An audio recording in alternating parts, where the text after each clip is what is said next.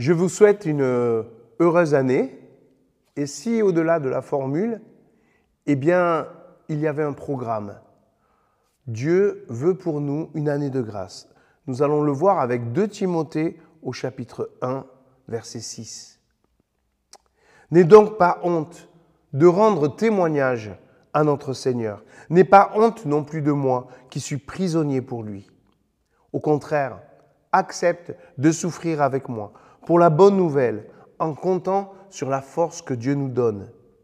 C'est lui qui nous a sauvés et qui nous a appelés à être son peuple, non à cause de nos bonnes actions, mais à cause de son propre plan, de sa grâce. Il nous a accordé cette grâce par Jésus-Christ avant tous les temps, mais il nous l'a manifestée maintenant par l'apparition de notre Sauveur Jésus-Christ. C'est lui qui a mis fin au pouvoir de la mort et qui, par la bonne nouvelle, a révélé la vie immortelle. Paul parle à Timothée de quatre temps. Avant la création du monde, Dieu avait déjà le projet d'envoyer Jésus. Deuxième temps, la venue de Jésus, que nous venons de fêter à Noël. Troisième temps, notre temps. Et le quatrième, le temps où sa victoire sera pleinement révélée lorsqu'il reviendra. Pour Paul et Timothée, et peut-être pour nous, notre propre temps n'est pas facile. Paul est en prison à cause de son témoignage. Paul invite Timothée d'accepter de souffrir pour l'annonce de la bonne nouvelle. Pourquoi souffrir? À cause de la puissance de la bonne nouvelle. La mort est vaincue.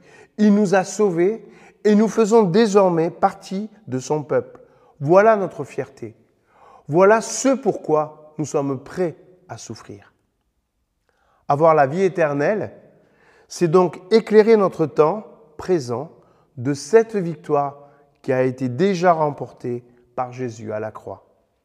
Pourtant, à cause de cette annonce même, Paul est mis en prison et Timothée souffre de la persécution.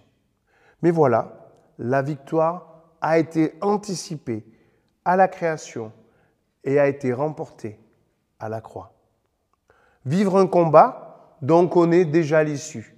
Voilà notre part. Une souffrance, mais pas désespérée. C'est cela la vie chrétienne. La sérénité face à l'adversité parce que la victoire est déjà remporté. Comment cela se manifeste-t-il? En ne fondant pas notre espérance sur la réalité présente, mais sur cette promesse de sa victoire. Finalement, notre temps est le seul temps difficile, mais il n'est pas le dernier. Notre implication dans ce temps représente notre identité plus que les réactions que l'ennemi provoque. Vivons donc ce temps sans honte et avec détermination.